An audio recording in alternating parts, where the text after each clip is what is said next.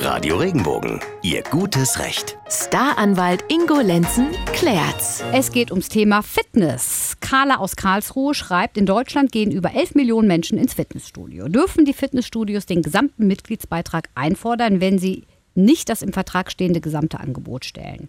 Weil sie schreibt, so sind Wellnessbereich, Schwimmbecken, Sauna, Sohlebecken, Duschen, Umkleiden und so weiter ja gesperrt. Das Angebot ähm, kann nicht voll genutzt werden, aber der Beitrag berechnet sich ja aus dem gesamten Angebot. Über eine Antwort würde sie sich und weitere 11 Millionen Menschen sehr freuen.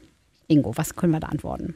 Also, der Grundsatz ist der, dass man das Fitnessstudio jetzt nutzen kann. Deshalb äh, gibt es keine Kündigungsmöglichkeiten, danach wird auch gar nicht gefragt. Die Carla sagt aber, das Angebot ist nicht ausreichend, so umfangreich, wie es eigentlich vereinbart ist.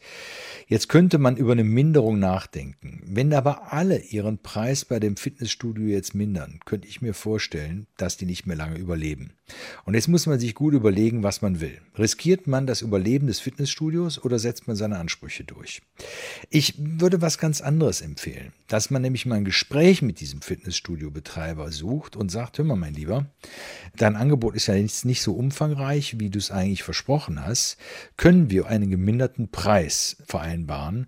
dann bin ich bereit, äh, von mir aus auch nicht nur das nächste Jahr bei dir zu bleiben, denn dann läuft meine Kündigungsfrist aus, sondern ich würde gleich auch zwei Jahre oder drei Jahre weiter verlängern.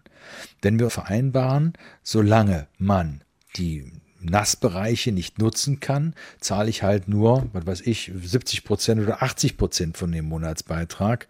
Sobald ich den aber wieder nutzen kann, zahle ich wieder die 100 Prozent. Vielleicht ist das ein Weg, den man gehen kann und der vor allen Dingen dann auch äh, so, so, eine, so ein gemeinsames äh, Nachgeben bedeutet ne, und aufeinander zugehen. Hm? Aufeinander zugehen. Finde ja, ich eine sehr schöne Idee. Ja, finde ich eine sehr, sehr schöne Idee. Danke, Ingo.